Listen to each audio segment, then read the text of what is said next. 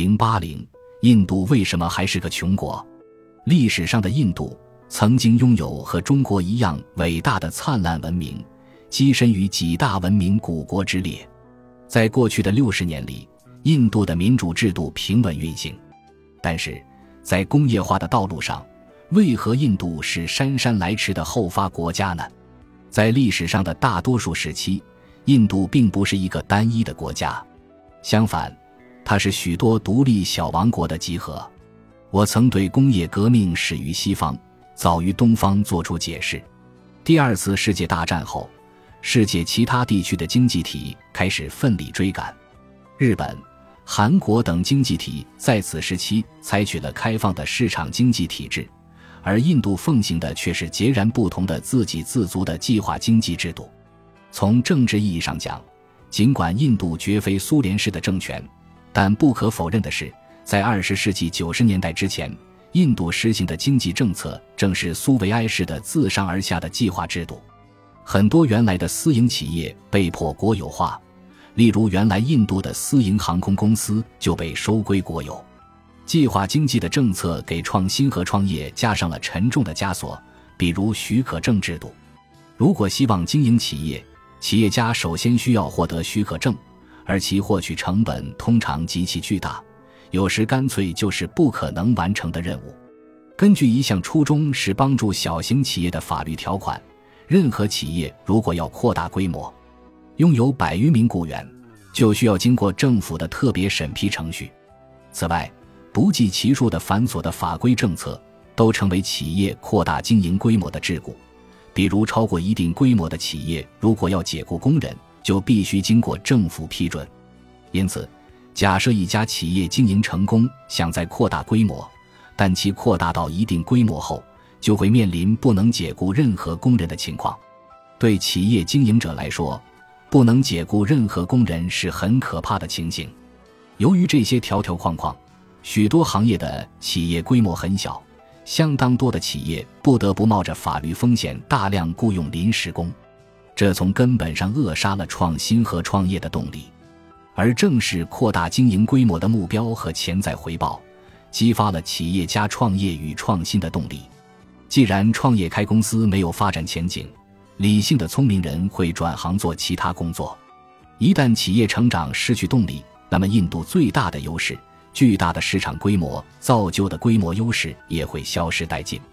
我曾经对比过中国和印度两国的纺织企业。结果发现，印度企业的平均规模远比中国小得多，而企业的生产效率与企业规模密切相关。极大纺织企业的生产效率远远高于小企业。中国的大型企业动辄有成千上万名员工，其生产率具有世界领先的竞争力，因此兼具大型出口商的身份。相比之下，印度几乎没有大型纺织企业。当我问到印度企业家为何不扩大生产规模时，得到的答案是：现行的法律法规更有利于小企业，在此背景下将企业做大的成本高昂。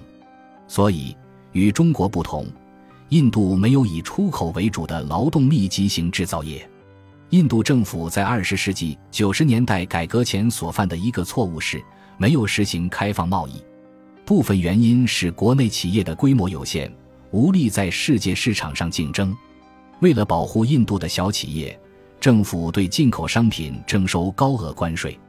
外国直接投资在印度企业中不得高于百分之五十，由此阻碍了许多跨国公司的投资。与许多拉丁美洲国家一样，印度的进口替代战略惨遭失败。印度企业没有与世界同行进行竞争的机会。这进一步拖累了印度的追赶和创新战略。最后，限制性贸易政策不仅切断了印度与世界市场的联系，还减缓了其与世界其他国家的人员、思想和技术的交流。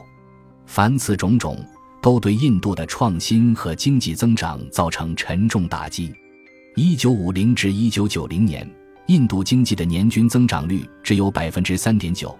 相比之下，一九六零至一九九零年。韩国经济的年均增长率为百分之九点六。第二次世界大战后的初期，印度的人均收入与韩国不相上下。但是到了一九九一年，印度的人均收入仅为韩国的幺幺零。中国自二十世纪七十年代末实行改革开放以来，经济实现了惊人的两位数增长，这与一九九一年前的印度经济形成了鲜明的对比。二十世纪九十年代初，经过对中国改革开放成果的十年密切观察，印度终于下定决心开启自己的改革之路。但是，在其国内民主政治体制下，印度的改革之路走得比中国慢得多。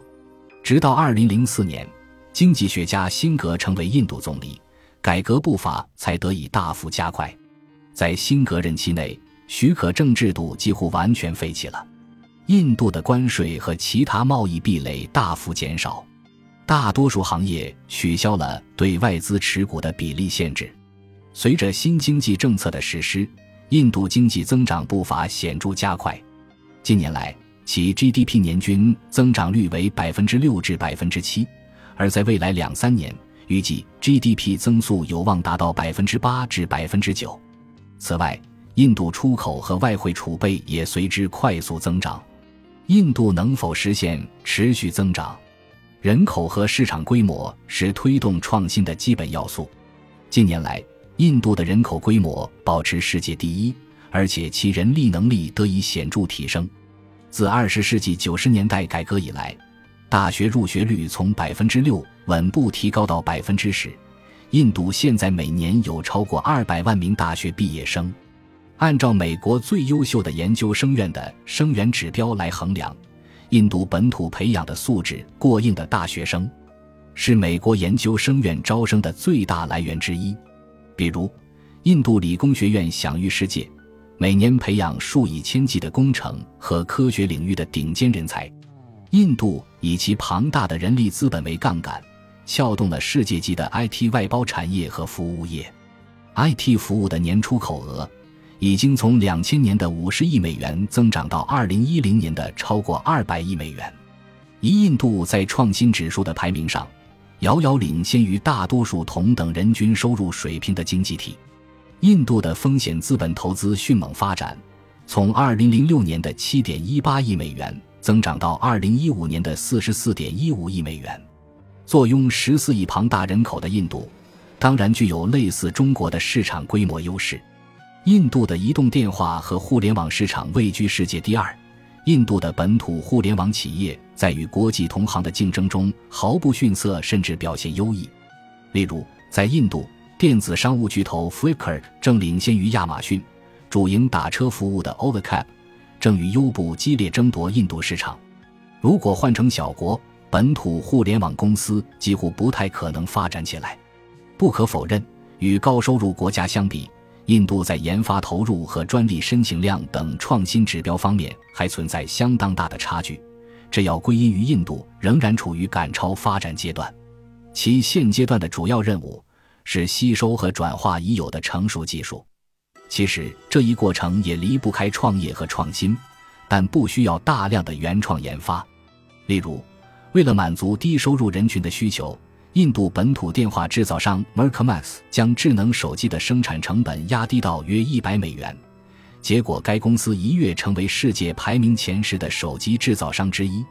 作为优步的本土竞争对手，Ola 不断拓展业务范围，从打车服务到人力车服服务一应俱全，企业规模已经超过优步。爱彼迎的本土版 Oyo 酒店，除了提供传统酒店业的服务。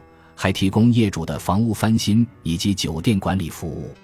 在线旅游公司 Expedia 的本土竞争者 MakeMeTrip，在提供酒店和机票预订服务之外，延伸出火车和公交票务服务。这些本地化技术和商业模式都是适应印度本土市场的创新产物。在印度巨大市场的鼓励下，这些吸收和转化式的模仿创新均获得了商业化成功。本集播放完毕，感谢您的收听，喜欢请订阅加关注，主页有更多精彩内容。